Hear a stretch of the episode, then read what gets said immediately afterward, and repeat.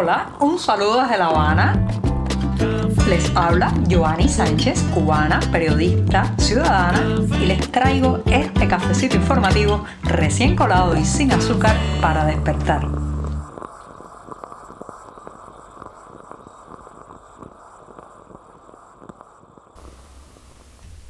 Casi, casi se nos está terminando la semana informativa en este programa. Si estamos viviendo el jueves, el 3 de marzo de 2022 y nos queda, nos queda apenas una jornada para poner punto final a este programa hasta el próximo lunes. Así que hoy comenzaré hablándoles de la prensa, el doble rasero y las críticas que ha hecho la Cancillería cubana sobre el cierre de las transmisiones de algunas cadenas informativas, si se les puede llamar informativas, señoras y señores rusas. Pero antes voy a servirme ese cafecito que escucharon está colándose, estaba colándose al inicio del programa. Lo voy a poner en la taza.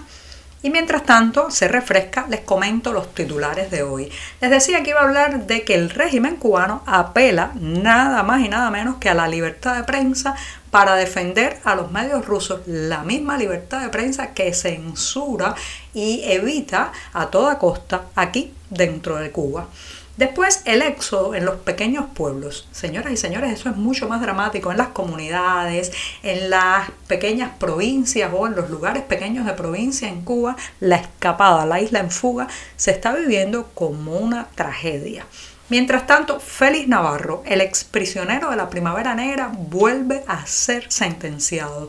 También su hija ha sido sentenciada y ya les daré los detalles de esta, este golpe represivo a una familia de la provincia de Matanzas. Y por último, esta tarde les recuerdo que habrá un anuncio, parece ser todo apunta a la reapertura parcial o completa de los servicios consulares estadounidenses en La Habana y voy a cerrar el programa con eso porque sé que muchas familias a un lado y otro del estrecho de Florida están pendientes de esa noticia. Ahora sí, presentados los titulares, servido el café el jueves, ya puede comenzar.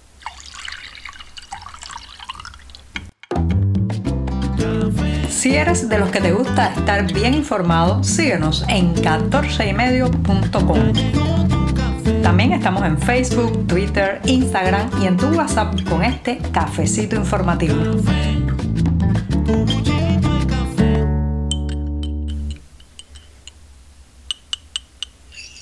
Ya saben que el jueves es mi día preferido de la semana. Celebro el regalo de la vida cada jueves porque nací una jornada como esta. Así que ahora me voy a dar este sorbito, un sorbito de agradecimiento con estar aquí, pudiendo hablar con ustedes, comentando las noticias del día. Así que el primer sorbito del día, allá va. Después de este buchito de jueves, me voy con un tema que voy a empezar con un símil, ¿sí? imaginen ustedes, señoras y señores, que hay un secuestrador que lleva por décadas maniatando, amordazando, golpeando y evitando que un grupo de personas puedan comunicarse con él afuera, puedan recibir noticias, puedan vivir en libertad. Y ese secuestrador un día protesta, se queja, pone el grito literalmente en el cielo porque en una vivienda cercana hay un padre que está regulando qué programas de la televisión pueden ver sus hijos menores de edad o no. Bueno, pues esa metáfora, ese símil no nos queda muy lejos porque en la Cancillería cubana, el impresentable ministro de Exteriores Bruno Rodríguez, una persona que se ha ganado...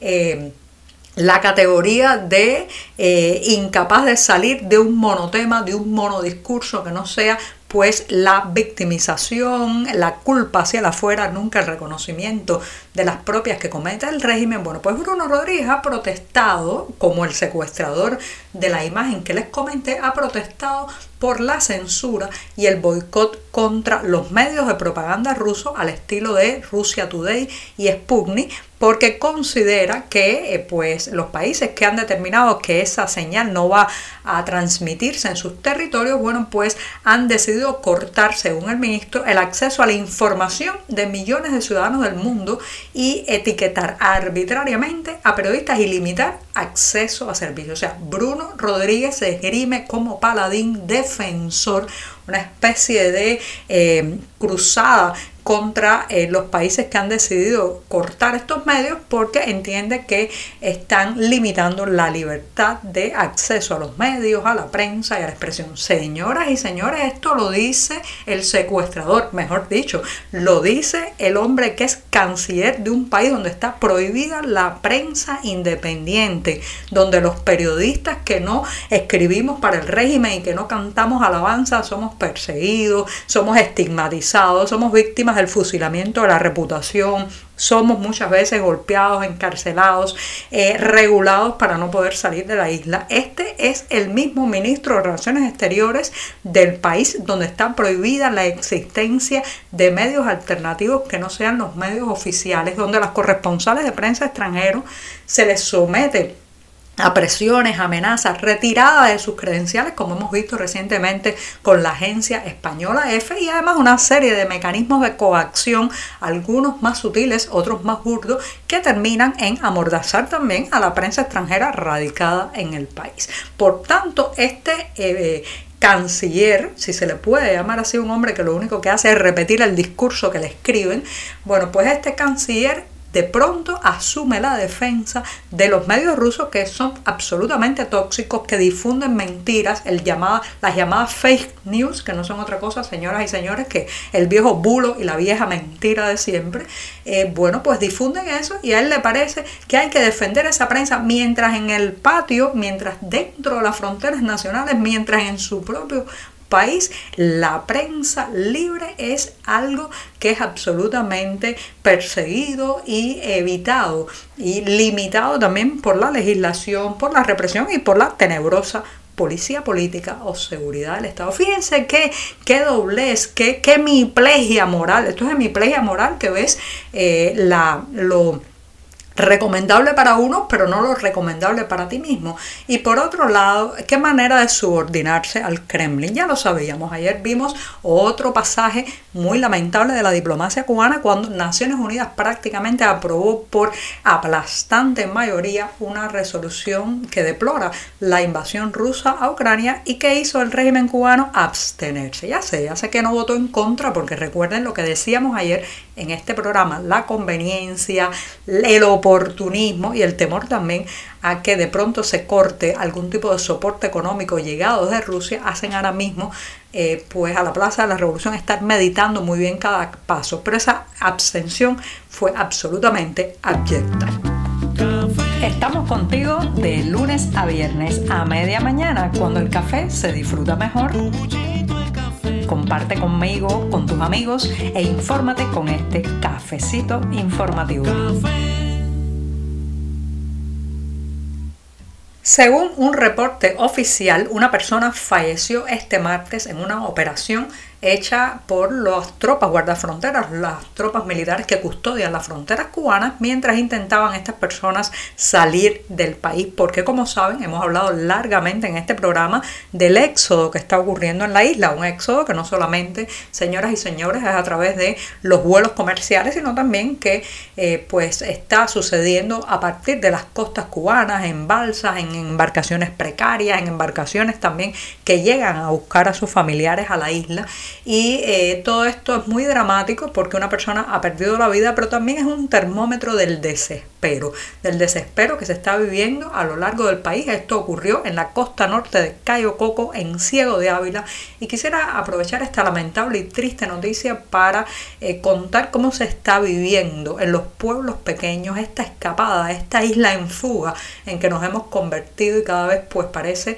todo apunta a que nos convertiremos más. Señoras y señores, en los pequeños poblados, en las pequeñas comunidades, la emigración constante de gente joven se está volviendo una situación muy dramática. Recientemente conversaba con una amiga que vive en uno de esos pueblos pequeños y eh, me decía literalmente que se estaban quedando solo los viejos. Si las personas mayores de edad, de más de 60 años, son los que se están quedando en esas pequeñas comunidades y uno se pregunta, entonces, ¿quién va a trabajar la tierra? Entonces, ¿quién va a prosperar, a emprender en esos lugares? Son lugares que prácticamente se están volviendo pueblos muertos porque los jóvenes están escapando. Este drama no lo van a escuchar ni en la radio, ni en la televisión nacional, ni se los va a contar la prensa eh, controlada por el Partido Comunista, pero es uno de los grandes dilemas problemas y digamos así eh, deudas para el futuro que estamos contrayendo los cubanos ahora mismo porque gente que se va, jóvenes que escapan, son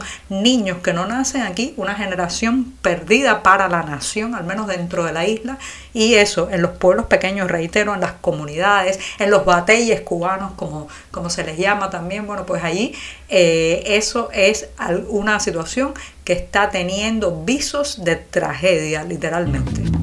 um de La Primavera Negra, ese coletazo represivo que sufrió la oposición y el periodismo independiente cubano en 2003, justamente en marzo de 2003, cuando el mundo miraba hacia la guerra en Irak, Fidel Castro aprovechó para acometer esta, esta barbarie represiva que llevó a la cárcel a 75 opositores y periodistas independientes cubanos. Bueno, pues hoy eh, les comento que uno de aquellos exprisioneros de la Primavera Negra, el opositor Félix Navarro, que estuvo condenado en ese momento a 15 años de prisión, de los cuales cumplió más de 10, pues ha vuelto a ser sentenciado. Sí, señoras y señores, Félix Navarro está sentenciado, al menos le piden una sentencia de 9 años tras las rejas a él y 8 años para su hija, la activista Sailí Navarro. ¿Cuál ha sido el delito de ambos, de padre e hija? Pues ir a reclamar la escarcelación inmediata en una estación policial de la provincia Matanzas de los detenidos durante las jornadas de protesta del 11 de julio pasado. O sea, se acercaron hasta la estación policial para exigir que se liberaran a las personas que habían sido arrestadas esa jornada por protestar de forma pacífica y en represalia a eso pues fueron detenidos ellos también y ahora han sido eh, llevados ante un tribunal que los acusa de desacato y otros delitos por los cuales la sentencia ha sido, reitero, de 9 y 8 años respectivamente para padre e hija. Señoras y señores, como si la historia se volviera a repetir, pero esta vez no como comedia, no como lo dice la frase que una vez como tragedia y otra como comedia, sino las dos veces como tragedia. Un exprisionero de la Primavera Negra que se quedó en Cuba cuando los otros, o la gran mayoría de los otros, partió al exilio, al destierro, empujados también por la represión y las amenazas. Bueno, pues él se quedó aquí y ahora está de vuelta tras las rejas. Y a diferencia de otros días que me despido de este programa con una recomendación cinematográfica, una pincelada musical o el anuncio de algún evento para que apunten en su agenda, pues hoy voy a recomendarles y recordarles que hay una conferencia de prensa a las 3 de la tarde de este jueves para posiblemente se especula anunciar la reapertura eh, parcial o completa de los servicios consulares de Estados Unidos en La Habana. Lo digo porque llevan años ya que están interrumpidos y hay muchas familias separadas esperando el proceso de reunificación a través de este camino. Así que ya saben, hoy en la tarde se espera que se anuncie la reapertura de las puertas del consulado estadounidense de La Habana. Muchas gracias y hasta mañana. Por hoy es todo. Te espero mañana a la misma hora. Síguenos en 14medio.com. También estamos en Facebook, Twitter, Instagram y en tu WhatsApp. No olvides, claro está, compartir nuestro cafecito informativo con tus amigos.